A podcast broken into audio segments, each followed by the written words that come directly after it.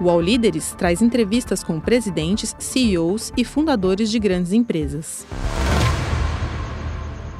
Olá, sejam bem-vindos a mais uma edição do UOL Líderes. Eu sou Mariana Desidério, repórter do UOL. A nossa convidada hoje é Adriana Valtric. Ela é CEO da SPIC Brasil. A SPIC é uma empresa estatal chinesa de energia. Ela é uma das maiores empresas de energia da China e a maior geradora de energia solar do mundo. A SPIC está no Brasil desde 2017 e em 2021 faturou aqui cerca de 2 bilhões de reais. Adriana, seja bem-vinda. Obrigada, Mari. Adriana, vocês têm é, projetos em energia eólica, energia solar, né? E vocês vão investir no Brasil cerca de 6,5 bilhões de reais, né? Nos próximos anos. É, conta um pouco mais sobre esses projetos. É, quais são as prioridades de vocês? É, é, a energia solar mesmo? É a energia eólica? Bom, Mari, nós temos quatro pilares de crescimento no Brasil. Hoje nós somos a quarta maior uh, empresa de geração de energia privada no país e nosso crescimento vai ser baseado em quatro pilares. Um, o hidroelétrico, aí já temos uma grande hidrelétrica, que é a hidrelétrica São Simão, que está ali nos estados de Goiás e Minas. O segundo pilar é o pilar solar e eólico das renováveis, então esse é um pilar que nós estamos investindo fortemente e recentemente anunciamos um grande projeto solar é, entre os estados do Piauí e Ceará, de mais ou menos 738 megas. Depois nós temos o braço termoelétrico, ou o pilar termoelétrico, onde temos GNA 1 e 2, somos investidores de 33% de um parque que tem 3 gigawatts de potência instalada. E o quarto pilar é o pilar inovação. E aí tem o hidrogênio verde, que muito tem se falado ultimamente. E essa também é uma das nossas apostas. Além da Smart Energy, que são sistemas de geração de energia distribuída para grandes condomínios. Então, que a gente vai trabalhar desde a energia elétrica até sistemas de ar-condicionado ou calefação, como for o caso, e também sistemas de um, geração de energia através da biomassa do lixo. Olha, bem interessante. E dessas, é, dessas fontes de energia que são chamadas as energias renováveis, né, em especial acho que solar e eólica estão um pouco mais avançadas, qual que você vê o potencial dessas fontes de energia no Brasil é, no futuro, é, no médio prazo, por exemplo? Né? É possível chegar, de repente, é, no Brasil ter, sei lá, 20%, 30% da sua energia é gerada como energia solar? O que, que você enxerga aí para um futuro? É, a gente está caminhando a passos largos no desenvolvimento da energia solar e também da eólica, que já se eh, estabilizou como uma grande fonte de energia do país. Há dez anos atrás, a eólica estava engatinhando e a solar nem existia. E hoje as duas já participam em mais de 20% da nossa matriz energética. Mas uh, o Brasil é muito competitivo, nós temos ventos muito bons e índices de solarimetria muito elevados. Então, isso nos torna muito competitivo na produção dessas duas fontes energéticas. E essas duas fontes vão ser muito importantes para a transição energética e para a produção do hidrogênio verde, que é a grande aposta mundial para a gente abandonar os combustíveis fósseis, tanto na mobilidade, né, através de carros elétricos, ônibus movidos a hidrogênio, mas também em grande parte das indústrias eletrointensivas, exemplo, amônia e fertilizantes. Então, essa, isso nos torna um país muito competitivo na transição energética que é a nova corrida do ouro da humanidade, né? até para a sustentabilidade da nossa, do, do, nosso planeta, né? das nossas metas até 2030 e até 2050 de redução da pegada de carbono. Então, a saída para é, para a gente sair dos combustíveis fósseis, a saída não está no solar e na eólica, mas solar e eólica são um caminho para o hidrogênio verde, é isso? Eles, eh, de fato, a gente não enxerga a matriz como uma única aposta. No nosso caso, a gente enxerga a matriz como aposta hidroelétrica. O Brasil tem grandes hidroelétricas que podem ser otimizadas, que podem ser modernizadas e podem ser expandidas em, em sua capacidade na mesma uh, construção atual. Então, exemplo, a hidroelétrica de São Simão, nós estamos modernizando ela. Vai, é um trabalho que vai nos levar nove anos, com investimento de mais ou menos um bilhão de reais.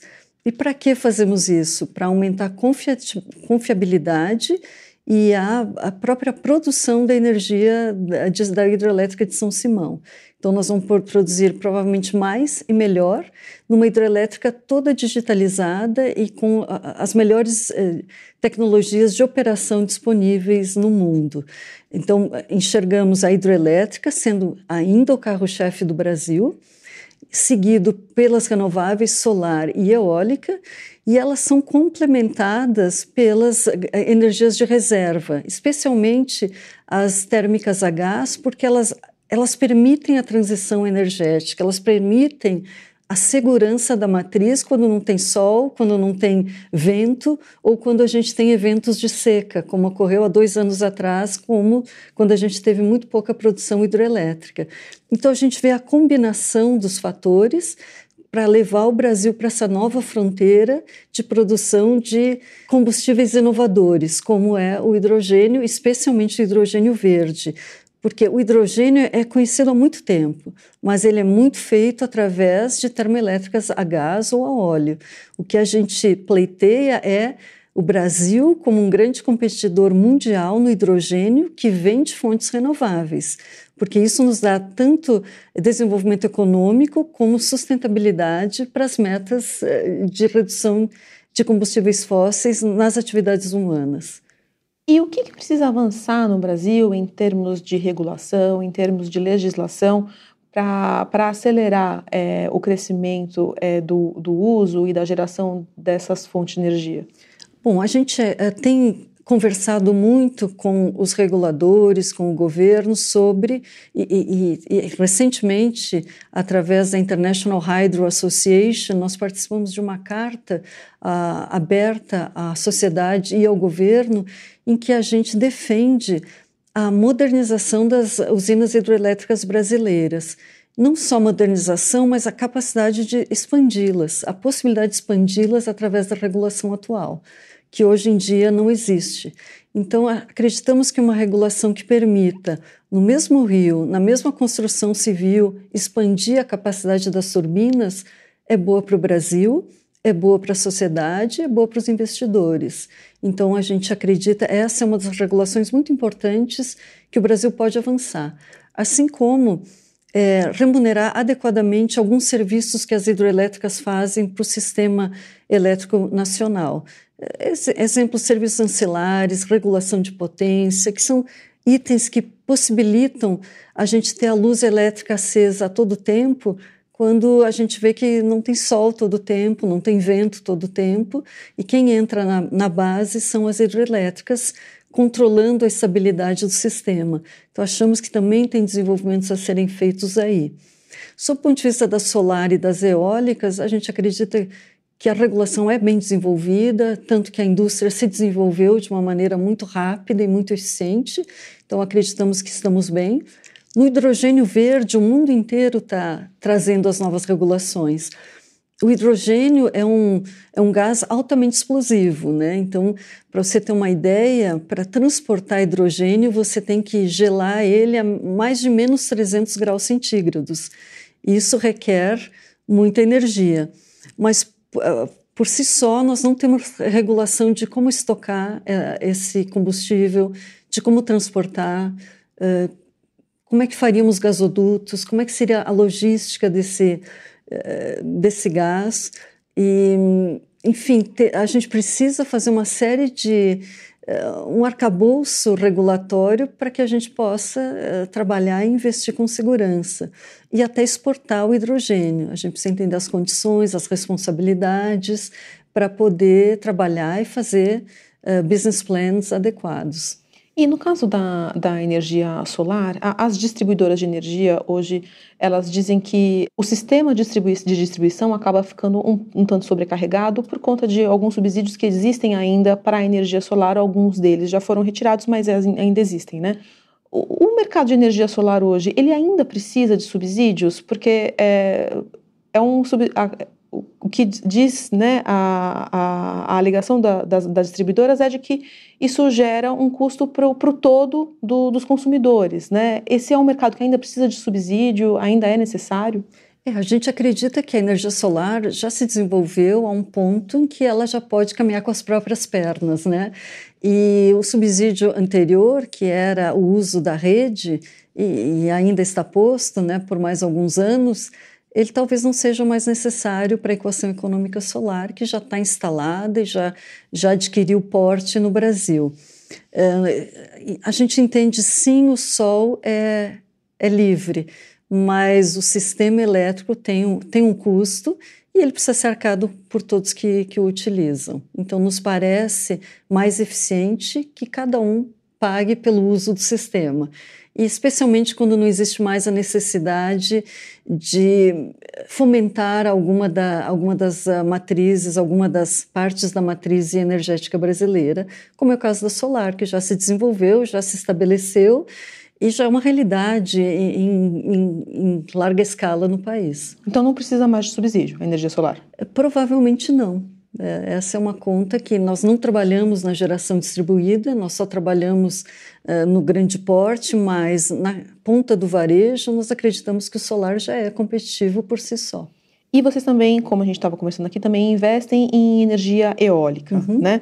É, e recentemente a Petrobras é, anunciou é, a intenção de ampliar estudos para eventualmente investir em produção de energia eólica offshore. Uhum. Né? Vocês é, consideram também é, atuar na produção de energia eólica offshore? É algo que vale a pena, faz sentido? Porque é, esse anúncio, por exemplo, da, da Petrobras gerou uma série de questionamentos no mercado, né? Investidores que, que têm ações da Petrobras e que acompanham a Petrobras, por exemplo, é, ficaram em dúvida se, se, vale a pena, se é algo que factível, né? Na sua visão, é, produzir energia eólica no, no mar, né, no, em alto mar, é algo factível, é algo que vocês pretendem investir? A SPIC no mundo tem offshore, ela é uma das grandes produtoras offshore. Essa é uma nova fronteira da energia no mundo. Ela provavelmente vai começar a se, se tornar representativa ao final dessa década. Nos parece ainda uh, que estamos iniciando estudos. É claro que fazer qualquer coisa em alto mar é caro, uh, tanto no sistema de instalação, mas também na transmissão. Né? Nós vamos ter que pensar em cabos submarinos e os custos dessa produção e transmissão são mais elevados do que o onshore.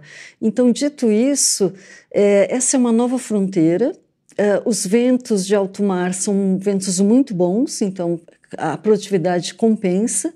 E empresas petrolíferas talvez tenham sim aí uma vantagem competitiva porque elas já têm as plataformas em alto mar. Então, uh, os estudos talvez revelem se uh, essa energia seria competitiva com estru as estruturas já existentes. Mas, de forma geral, essa é uma nova fronteira, ela ainda é cara, mas é algo que o Brasil tem que começar a olhar provavelmente para a próxima década, né? Então é uma, uma visão aí de, de mais médio para longo prazo. A atuação de vocês hoje, então, no Brasil, em energia eólica, é, é em terra? É onshore, é sim, onshore. é em terra, e acreditamos que há muito potencial ainda para ser explorado, e estamos prioritariamente investindo na, nas eólicas onshore. E, e vocês também, é, é, como você mesma falou, vocês também investem em, em hidrelétricas, né? Tem a hidrelétrica lá de São Simão. Uhum. E, e, esse é, um, é uma, uma, uma, fonte de geração de energia que é uma energia limpa, mas ao mesmo tempo é um, um modelo que eventualmente pode trazer é, custos ambientais e custos sociais, né? Por conta de um alagamento de uma, uma faixa relevante de terra e eventuais é, necessidades de deslocamento de população, né? E você mesma é, comentou sobre a possibilidade, a necessidade de ampliar o uso das hidrelétricas no Brasil. É, como é, ampliar e há espaço para essa ampliação sem, é, sem cair eventualmente em erros do passado, né? A gente tem muito aí a memória de Belo Monte é, e sem gerar problemas sociais e ambientais. Nós advogamos muito a possibilidade de ampliar as hidrelétricas existentes. No caso de São Simão, que é uma hidrelétrica de grande porte, 1,7 giga, é, nós temos construção civil para duas turbinas adicionais e temos um reservatório que comporta duas turbinas adicionais. Então, nesse caso, nós não teríamos um, qualquer impacto ambiental. Nós estaremos usando o que já está lá, estaremos otimizando a estrutura que está lá. Mas isso não é um privilégio da, da hidrelétrica de São Simão. Muitas outras têm exatamente a mesma uh, perspectiva de obras que pararam no meio do caminho ou que tinham potencial para ser algo maior. Se fez a maior parte da usina, mas ficou algo por fazer. Então, a gente acredita que o Brasil deveria sim fazer um inventário do que é possível na nossa conta, e, e, e conforme a, a, International Hydro Association, há em torno de 11 gigas no Brasil esperando para serem produzidos de forma sustentável, eficiente, barato e que otimiza o sistema como um todo. Então, aí a gente vê sustentabilidade e desenvolvimento andando de mãos dadas e trazendo desenvolvimento econômico para as regiões, porque haverá muito mais arrecadação de impostos, haverá empregos uh, no local, especialmente na época da construção e depois para a operação. Então, acreditamos que é algo que está adormecido, que a gente precisa olhar enquanto sociedade, enquanto país, que precisa ser competitivo né, e, e que precisa ser sempre sustentável como já somos. É, é, esse é um fator competitivo para as próximas décadas que o Brasil tem nas suas mãos e pode ainda melhorar.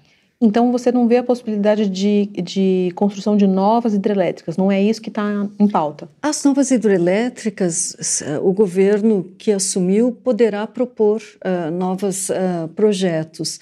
Então a gente aguarda o Ministério de Minas e Energias e a EPE indicarem se haverá construção de novas hidrelétricas e que impactos sejam impactos aceitáveis pela sociedade. Então, em havendo, em o governo uh, fazendo tais uh, possibilidades de licenças e de construção, a gente analisaria. Mas, prioritariamente, a gente tem uma riqueza que está adormecida nas nossas mãos, que são as expansões das hidrelétricas existentes. Mas, na sua visão, há espaço e há necessidade para novas hidrelétricas? Sempre depende de que tipo de hidrelétrica, com reservatório ou sem, eh, quão eficiente ela é, onde ela está localizada, qual é a escala que, que vai ser um, necessária, qual é o impacto que vai estar na região. Então depende. Tem hidrelétrica de pequeno porte, de médio porte, e tem as grandes que estão localizadas mais ao norte do país. Então a resposta é uh, depende. Eu acho que a matriz é sempre uma composição de várias fontes. E a hidrelétrica nos trouxe a, a um grande sucesso como país até aqui. Então a gente deve olhar com análise crítica, com responsabilidade, especialmente olhando um plano de país para o futuro. Então, acreditamos que uh, o governo está olhando essas possibilidades e a gente, como investidor, é, é parceiro para olhar o sistema elétrico como um todo. E você mesma comentou que é, a, esse grupo né, de, de hidrelétricas, uhum. é, como que é o nome mesmo da entidade? A International Hydro Association. Isso. É, que vocês é, têm conversado com o governo e estão pleiteando algumas melhorias, né? E dentre elas, uma remuneração para essa administração que eu entendo que as hidrelétricas é, fazem, para além da simples geração de energia, uhum. né? É, imagino que é, pagar por essa administração é um custo a mais que hoje não se tem, né? E, ao mesmo tempo, o, o consumidor hoje tem, é, paga bastante caro né, na conta de luz, né? É, muito por conta de subsídios que foram sendo dados no setor aí ao longo dos anos e que encarecem bastante a, a conta de luz. É necessário um pagamento a mais ainda e, e, e caberia aumentar ainda mais esse custo? É, a gente concorda que uh, é inadequado aumentar custos, mas é importantíssimo analisar a eficiência de cada um dos atores desse sistema e tirar benefícios onde eles não estão e colocar em quem exatamente está gerando tais benefícios. Então, a gente pleiteia uma revisita nos benefícios de todos os atores uh, do sistema elétrico brasileiro, solar, o eólico e as hidroelétricas. E, nesse sentido, entender qual é o benefício econômico que cada uma traz para o sistema e, e, e o benefício econômico que algumas podem retirar em determinados momentos.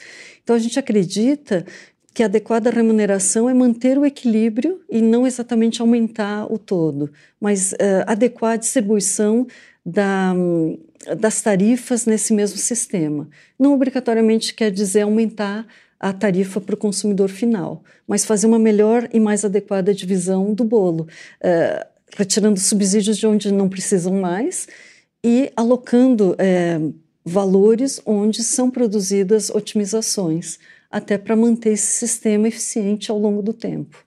E de onde poderiam ser tirados subsídios, por exemplo? É, essa é uma análise que a gente precisa olhar com muito critério, mas há pouco a gente comentou sobre os subsídios da, da energia solar. Então, é possível que existam uh, subsídios na cadeia de valor do setor elétrico que precisem ser revisitados. Mas o subsídio na, na, no caso da energia solar, o subsídio para quem já se conectou, né, vai até 2045. Uhum. É, isso é algo é, direito adquirido, digamos assim, né? Não, é, geraria aí um certo ruído se de repente fosse revisto esse prazo. Você considera a possibilidade, por exemplo, de rever esse prazo? Não, eu não considero é, essa hipótese, mas eu considero tudo que acontece daqui para frente pode acontecer de uma maneira mais uh, justa e otimizada e eficiente. O para trás a gente não muda, né? As regras feitas, a gente acredita que regra feita é para ser mantida.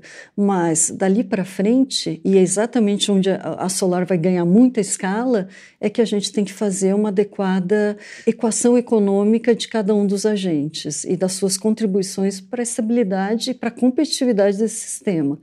Que afinal, não, não ter blackout, não ter fábrica parando, não ter ônibus, ou, ah, desculpa, não ter metrô desligando, a gente ter essa a luz elétrica disponível todo o tempo, tem atores que viabilizam essa estabilidade.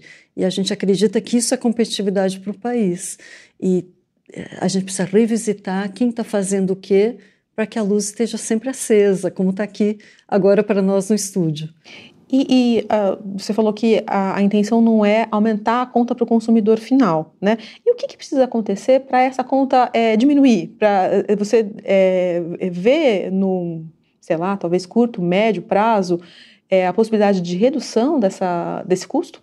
Eu dei um exemplo há pouco. É, se a gente pegar a hidrelétrica, que é a energia mais barata que o Brasil tem, e simplesmente usar o que já está lá e, e produzir mais do mesmo, com obras civis que já estão colocadas, simplesmente botando equipamento e aproveitando a água que, aliás, está sendo vertida atualmente porque os reservatórios estão cheios, a gente teria energia barata, disponível e abundante. Então, a gente precisa desses exemplos se tornarem realidade. Então, acreditamos que tem 11 GB na conta da International Hydro Association no Brasil, esperando para ser despertada numa equação econômica que deverá favorecer a sociedade toda.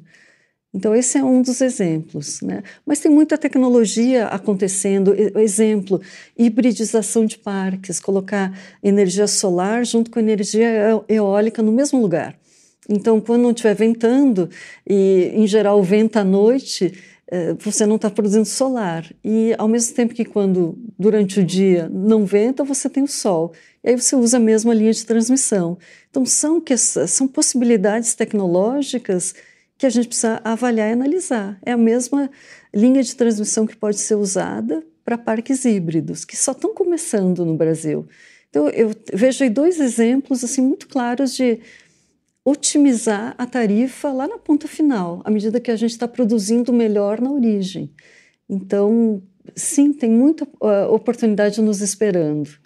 Mas essas oportunidades entendo que elas é, exigem um pouquinho de tempo, né? Assim, entendo que dá para dizer que no curto prazo, então, a conta de luz vai continuar cara? A gente espera que ela fique cada vez mais otimizada, num sistema que funcione cada vez melhor. E acreditamos que o governo que está assumindo vai poder fazer uma análise, vai poder propor soluções para a sociedade que nos levem a, a tarifas justas, corretas, coerentes e competitivas para o Brasil. E você citou a importância da gente é, ter essa segurança, né, de ter ali a, a luz acesa, é, sem, sem riscos, né, sem essa, esse temor de de repente ter uma falta de energia elétrica. É, é, hoje no Brasil existe esse risco? Longe do Brasil, uh, em outros países? Não, no Brasil, existe esse, existe esse risco no Brasil hoje de termos um, um, apagão, por exemplo, ou de ter.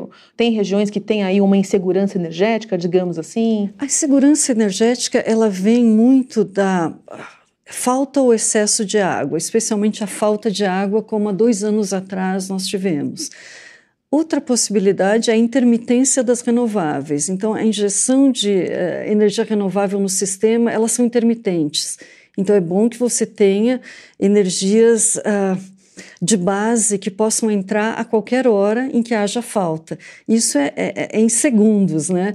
Então, sim, existe sempre a possibilidade, mas uh, o Brasil tem um operador nacional do sistema que opera o sistema brasileiro inteiro e, e, e, em tempo real e com muitas redundâncias de, de sistemas de transmissão em regiões. Então, eu, a gente acredita, o sistema hoje está muito robusto, o risco é muito pequeno, mas ele é inerente desse setor, porque a gente trata de fatores da natureza, o sol, o vento, a água, e então, sim, o risco sempre nos acompanha. A, a capacidade que a gente tem de prevenir é, através de uh, energia de base, energia que pode ser deslocada a qualquer momento, é que é o fator de segurança que o Brasil tem. Os, a gente diz que os reservatórios de água são grandes baterias do setor, elas estão sempre ali paradas, esperando para despachar, à medida que o operador chame. Então, como o despacho é centralizado, nós temos um sistema hoje muito robusto, com bastante redundância de transmissão entre regiões, mas é claro, o país, à medida que ele cresça, nós precisamos ir atendendo à expansão tanto da transmissão quanto das energias de base, né? Que pode ser hidráulica, que pode ser também térmicas a gás, que são energias que garantem o fornecimento o tempo todo. O All Líderes volta já. Ah, a internet! Local de descobertas incríveis, de muita troca de conhecimento e de sabedoria sem fim. Política, haters, discussão, briga de fandons, as tretas. Poucas coisas ainda são capazes de fazer brilhar nossa luzinha interior. A fofoca, as celebs, as subcelebs, cultura pop, cinema, séries, TV, música, memes, os reality shows, entretenimento. E a partir de agora, os programas do canal Move são Splash. As questões mais relevantes da sociedade brasileira contemporânea, agora no YouTube. Mas Chico, tudo com cara de Splash. Música, cinema, entretenimento, celebridades. Fofoca que a gente ama, os realities. Filmes, séries, curiosidades da cultura pop. E tudo que tá bombando na internet e no mundo. Até perrengue na fazenda vai ter. Aô, Splash! E tudo isso você também pode acompanhar nas outras redes sociais de Splash. Virou trend, virou thread, virou meme, virou Splash. E a gente falou um pouco aqui sobre a usina São Simão, né? Uhum. E a usina, ela, ela é alvo é, de uma disputa ali, é, tem um, envolvendo a Speak Brasil e a comunidade de pessoas que moram ali na região, né? Que foram alvo aí de uma ação de despejo, se não me engano, um, um tempo atrás. Queria pedir para você explicar é, qual que é a situação dessa, dessa ação hoje e, e por que é, despejar essas pessoas que, até onde eu entendi, são pessoas que vivem lá há bastante tempo. Qual que é a, a é, situação ali? A situação de São Simão, assim como de todas, a maioria das hidrelétricas brasileiras, a gente tem uma área de reservatório muito grande. E toda esta área da concessão conforme o próprio contrato de concessão que nós assinamos lá em 2017, nós não podemos ter é, habitações neste entorno. Não obstante, as pessoas vão e se instalam. Bom, aí começa a surgir o perigo, por quê? Quando a gente for aumentando o nível do reservatório, em função das chuvas, exatamente como está acontecendo agora, essas, ah, existe perigo de vida uh, para essas uh, pessoas que se instalam no entorno de um reservatório, que sobe rapidamente à medida que a, as chuvas ocorram. Exemplo, em janeiro, em 30 dias, o reservatório subiu de 30% para 75%. E, então, a água avança na direção de quê? De quem se instala em regiões proibidas por lei. Então, o que nós fazemos é exatamente seguir a lei, notificar, avisar que aquela é uma região de risco, que não pode ser habitada. Então, nós sempre trazemos o Ministério Público junto conosco e solicitamos, pedimos, demonstramos que nós precisamos todos seguir a lei. E é isso que nós temos trabalhado com muita tranquilidade, com muita disciplina. Na época da pandemia, nós não promovemos nenhuma notificação, porque achávamos que ali tinha uma crise humanitária grande no mundo inteiro, e no Brasil em especial, é, em função das nossas desigualdades. Então, mas agora, normalizada a situação de saúde pública, nós precisamos fazer cumprir a lei, porque senão nós estamos provendo outro risco de vida para essas populações. Então, temos feito muito tranquilamente a notificação, junto com o Ministério Público, junto com as prefeituras, e, te, e buscamos soluções para essas pessoas que precisam de habitação em algum lugar, mas não num lugar que impõe riscos de vida. E vocês têm buscado dar assistência e fazer essa atuar na busca por moradia para essas pessoas, por exemplo? Como que vocês estão atuando com essas famílias? A gente atua junto com as prefeituras, propondo novos loca locais de uh, realocação dessas famílias. Então, as prefeituras são parceiras porque é um problema, sim, social e comunitário que nós precisamos uh, resolver e endereçar juntos. E o, o, presidente Lula, ele já fez é, duras críticas ao processo de privatização da Eletrobras e já disse, inclusive, que é, considera a possibilidade de rever esse processo, enfim, o quanto for possível, né? É, como que você vê a possibilidade de revisão do processo de, de privatização da Eletrobras? O que, que isso eventualmente muda nos planos da SPIC no Brasil? Bom, sobre o, o, processo da Eletrobras, ele foi aprovado no Congresso, então acreditamos que essa uh, é uma, uma ideia, uma análise que precisa passar de novo pelo Congresso. Então, estamos acompanhando e avaliando e tentando entender como será essa, esse questionamento e que passa em grande parte por um, por um grupo político, pelo Congresso Nacional. Sob o ponto de vista da SPIC Brasil, nós não participamos da privatização da Eletrobras e nossos investimentos no Brasil continuam sempre com foco em um, ser um dos maiores players nacionais de eh, privados de energia elétrica. Então, nossos planos continuam, nós estamos aqui para o longo prazo, entendemos as preocupações de um governo que assume, mas entendemos também que uh, as soluções vão ser encontradas exatamente junto ao Congresso Nacional. E o que, que vocês têm, enxergam de, de oportunidades no campo das privatizações no Brasil? É, porque o governo Lula também é, é, tem se colocado contrário a novas privatizações, né?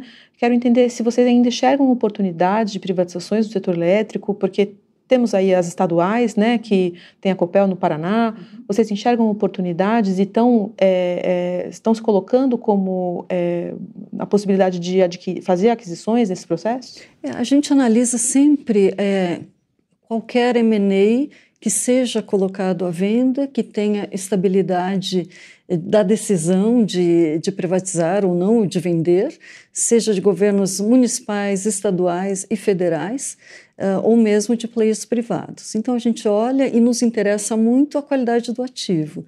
Então, em havendo novos negócios à, à venda, especialmente nas hidrelétricas renovar e renováveis, nós sim vamos olhar e vamos analisar de maneira um, estratégica e de maneira disciplinada. Tem alguma que esteja um, um, ponto mais avançado que vocês enxergam? Nós não comentamos o M&A porque, de fato, nós olhamos muitas oportunidades. Então, espero que sim, em breve eu tenha novidades para trazer até o, os próximos meses, até o final de 23, que eh, novidades de M&As que sejam comple completados e finalizados. Estamos analisando muitas oportunidades. Esse é um país que tem muitas... Uh, possibilidades de negócios, tem bastante consolidação ocorrendo, players menores saindo do mercado ou querendo parcerias com players maiores, que no caso seremos uh, parceiros para isso. E como que você está avaliando o governo Lula? Ainda muito cedo para a gente uh, enxergar os planos, especialmente no setor.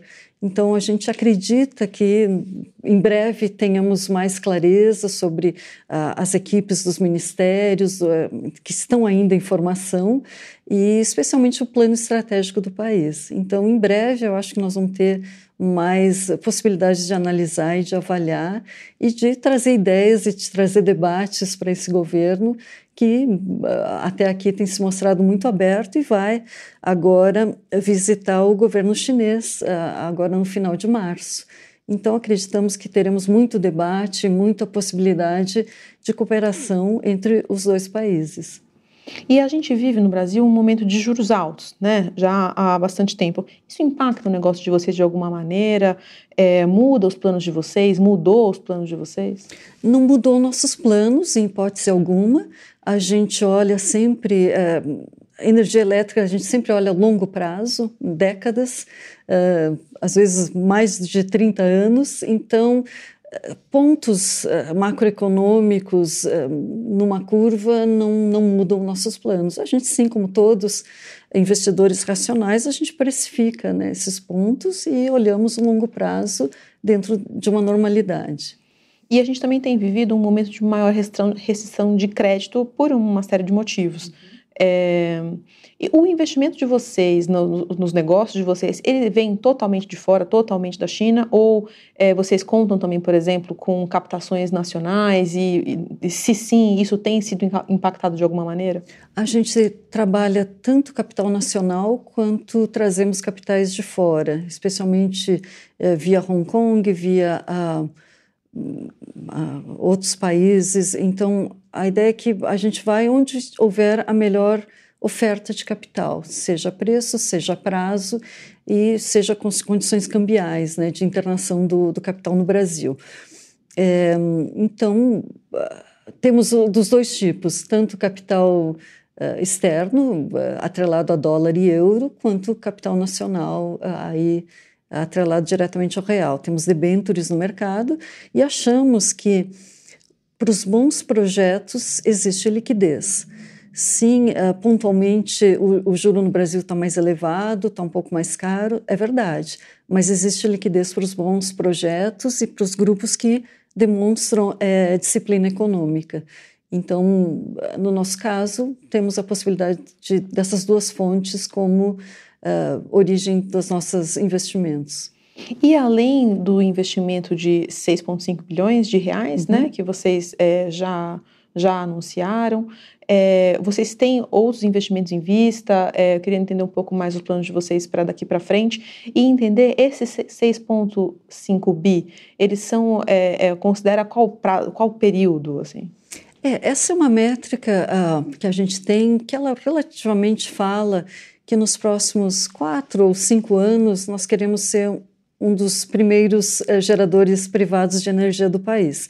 Então, isso significa que nós vamos estar trabalhando, trazendo para o nosso portfólio em torno de uh, 8 a 10 gigas de uh, energia adicional instalada. Então, a, a cifra de 6,5 bi é uma cifra teórica, mas o que a gente quer é trazer uh, aproximadamente de 8 a 10 gigas, que é basicamente duplicar em mais um pouco o nosso grupo nos próximos quatro anos.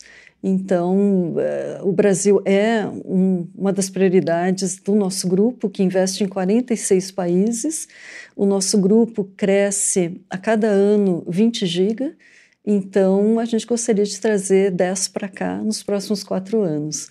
Então, essa é, é uma, uma possibilidade que eu vejo com muita probabilidade de realizar, porque tem muita oportunidade no Brasil, a gente tem estabilidade de regras e acreditamos que estamos demonstrando a possibilidade de crescer com resultados e com responsabilidade aqui no Brasil. Isso é um, é um fato recente. A, a SPIC é uma empresa nova que está no Brasil desde 2012 e que mudou de controle acionário em 2016. Então, em sete anos, nós crescemos de 58 ah, megawatts para mais de 5 mil megawatts. Então, essa foi uma expansão que se deu em, em 5, 6 anos e esperamos continuar assim. E, e, o investimento chinês no Brasil, é, em 2021, ele triplicou em relação ao ano anterior, foi cerca de quase 6 bilhões de dólares, né? É, o que, que, na sua visão, você que é, é, a SPIC é uma empresa de origem chinesa, né? O que, a gente pode esperar aí para os próximos anos? E, e o, o, o, que, que é levado em conta para a definição desse investimento? Porque você, é, tá falando sobre a boa relação entre os dois países, ou a, a, a, os, só o olhar para os números e para a rentabilidade do investimento é o que importa? Eu acho que a gente tem que olhar para a complementariedade dos dois países, né? Tecnologias que estão disponíveis lá e são abundantes que a gente pode tropicalizar e instalar aqui. A gente tem, por exemplo, um acordo com o CEPEL, em que, que, é, que é o Centro de Inovação da Eletrobras, em que a gente vai é, enviar engenheiros brasileiros para a China e trazer engenheiros chineses especializados na, nas energias renováveis e no hidrogênio verde virão para o Brasil. Para que, que a gente faz isso? Bom, para capacitar uh, os dois lados e para ver um melhor entendimento das nossas complementariedades. E a partir daí trazer soluções. Então, eu creio que muito mais do que rentabilidade, que pode ser obtida em várias geografias, a gente procura a complementariedade dos negócios. Né? Então, eh, isso me parece ser uma prioridade eh, dos investidores orientais olhando para o Brasil. O Brasil tem uma possibilidade de desenvolvimento gigante, tem uma possibilidade de demanda muito grande, desde que a gente comece a crescer a economia.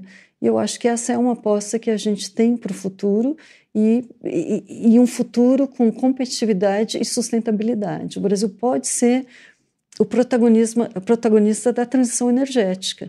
E no nosso grupo nós estamos apostando nisso. E isso traz uh, o Brasil para um dos focos prioritários de investimento.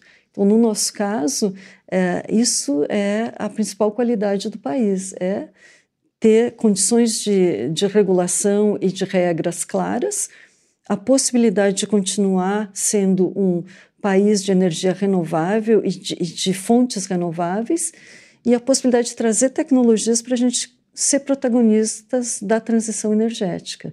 Então, existe uma série de inovações que a gente enxerga aplicadas aqui. Eu já citei várias delas, né? como os parques híbridos, como o hidrogênio na mobilidade, o hidrogênio na fabricação de amônia e fertilizantes, e aí, por, e aí por diante. As eólicas offshore, que a gente olha como uma nova fronteira, a possibilidade de modernizar as hidroelétricas.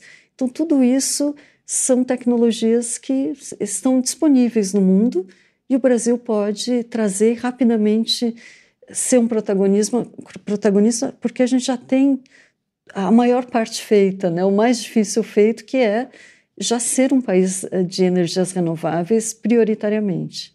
Então a gente tem tudo, nós estamos na, na pequena marca do gol. É, é, é só continuar chutando e chutando com, com determinação, com garra e com trabalho.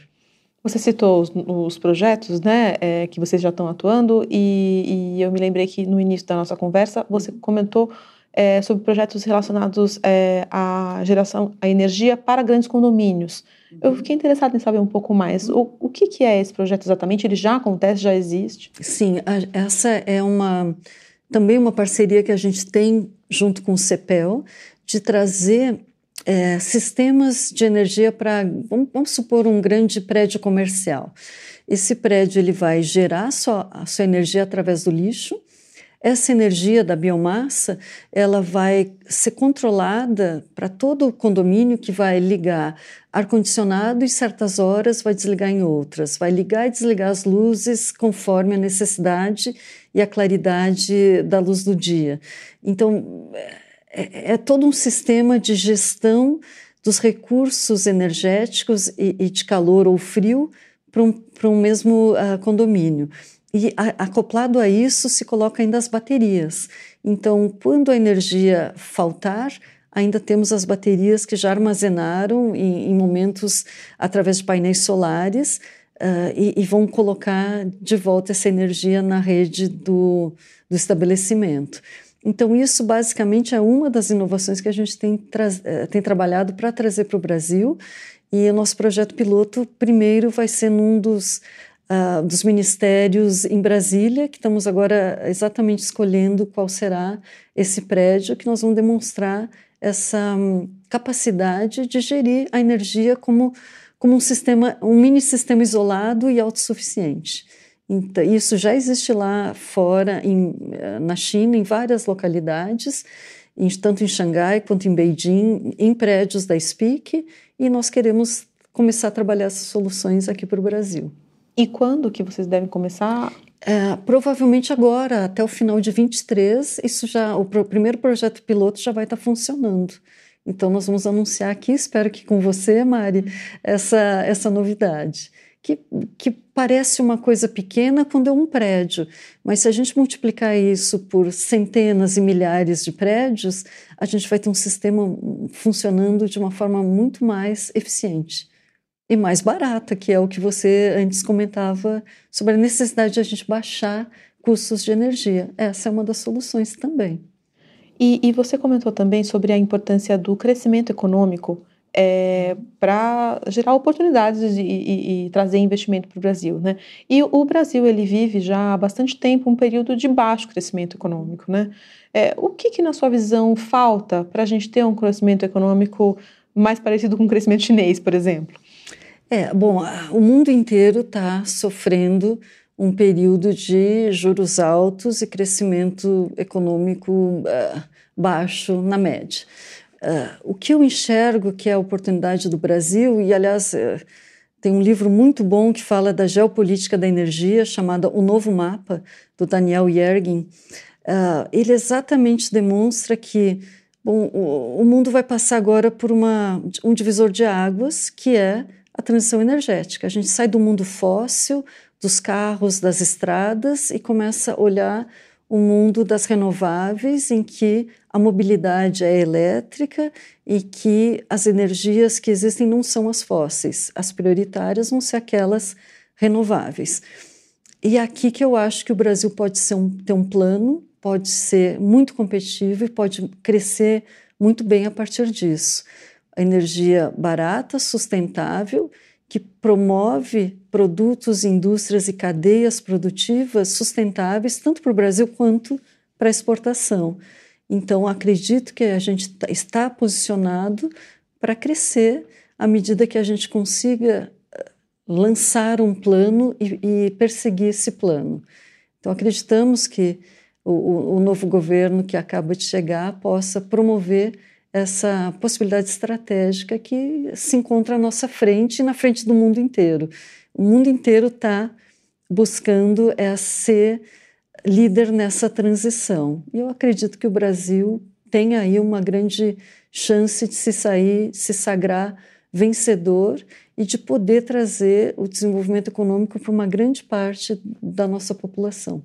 Investir em energia renovável, então, é um vetor importante para o crescimento econômico do país. Eu não tenho dúvida. Agora mesmo a gente está investindo grandes parques solares no interior do Piauí e no interior do Ceará. São lugares realmente muito remotos, com logística muito difícil, mas a gente leva para lá o que? Desenvolvimento econômico e social em grande parte. Porque a gente move aquela economia, a gente leva empregos.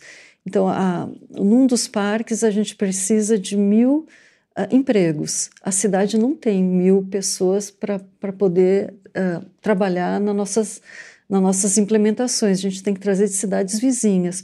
É só para dar uma noção da possibilidade de um parque uh, solar. Então, vamos multiplicar isso por dezenas e centenas. Sim, é muito possível a gente trazer desenvolvimento econômico, social e, sustentável, como falava antes. Na sua visão, é, investir em energia renovável nesses parques, como é, você está é, comentando, é, pode ser um chamariz para indústrias, por exemplo, se instalarem aqui? Porque a, de nada adianta, eu imagino, assim, a gente ter quilos de energia se a, a, precisamos de gente para usar, né? Com certeza. Uh, indústrias podem se instalar a partir disso, né? Então, é, é exatamente o que, que a energia gera nas cadeias de valor. É isso que nos importa como um país. E no nosso papel, a gente quer exatamente estar produzindo, gerando essa energia e disponibilizando ela para que sim o Brasil possa desenvolver linhas de produção. E eu dei o exemplo antes da amônia e dos fertilizantes, que a gente possa desenvolver linhas de produção que tínhamos e não temos mais, e que talvez o, o novo mundo, o novo estágio global requeira. E as cadeias produtivas do agronegócio no Brasil talvez uh, precise delas, mas esse é só um exemplo. A gente pode imaginar uma série de cadeias produtivas que o Brasil possa fomentar e eleger como fundamentais para o nosso desenvolvimento e para a nossa competitividade, que é, que é exatamente aonde falhamos. Nós não somos um país competitivo ah, na medida que podemos ser. Então, e a energia é a base disso. E você, Adriana, é presidente de uma grande empresa no setor de energia, que é um, um setor como muitos ainda bem masculino, né? É, como que é isso? É, você precisou enfrentar algumas situações aí um pouco delicadas por conta disso? Conta um pouco sobre essa sua experiência. A minha experiência foi sempre de foco e disciplina. Então, eu não posso uh, dizer que eu não vi a, a discriminação de gênero, mas eu passei por cima dela, né? Então os olhares de preconceito não encontraram em mim é, a possibilidade de me pararem. E eu prossegui na minha, na minha trajetória e estou onde estou, e especialmente é, promovendo a diversidade como um todo na nossa empresa. Hoje nós temos 37% de líderes mulheres na Speak Brasil, queremos chegar a 50% e estamos no caminho. Então, queremos empresas diversas que reflitam a, a própria sociedade em que a gente vive e que todos tenham oportunidade, porque o mundo é muito complexo para a gente esperar que uh, a cabeça de poucos resolvam tudo. A gente precisa de todo mundo remando e pensando de diferentes formas, de diferentes perspectivas, para chegar em soluções uh, minimamente aceitáveis. E recentemente o, o presidente Lula ele é, anunciou e enviou para o Congresso um projeto de lei que torna obrigatória a equipara, equiparação salarial entre homens e mulheres que exerçam a mesma função. Como que você vê essa iniciativa e como que é isso dentro da SPIC? Como que vocês trabalham esse tema dentro da SPIC? É, dentro da SPIC não existe é, diferença salarial ah, baseada em, em nenhum, nenhum critério além do profissional. Então, se a pessoa é capacitada para aquele cargo, não importa gênero, não importa cor, não importa raça, ela, ela tem aquele salário para aquela posição. Então é bom que exista uma lei no Brasil, porque a nossa realidade do grupo Speak não é a realidade nacional. Então é bom que surja uma lei que possa ajudar o Brasil a caminhar a passos largos para para os grandes desafios do mundo, para encontrar os desafios do mundo e ajudar a resolvê-los. Legal. Adriana, agradeço a sua presença aqui. Foi ótimo conversar com você. Obrigada. Obrigada, Mari. Até a próxima. Até. O podcast UOL Líderes tem reportagem de Mariana Desidério, produção de Cláudia Varela e edição de áudio de Isabel Rani.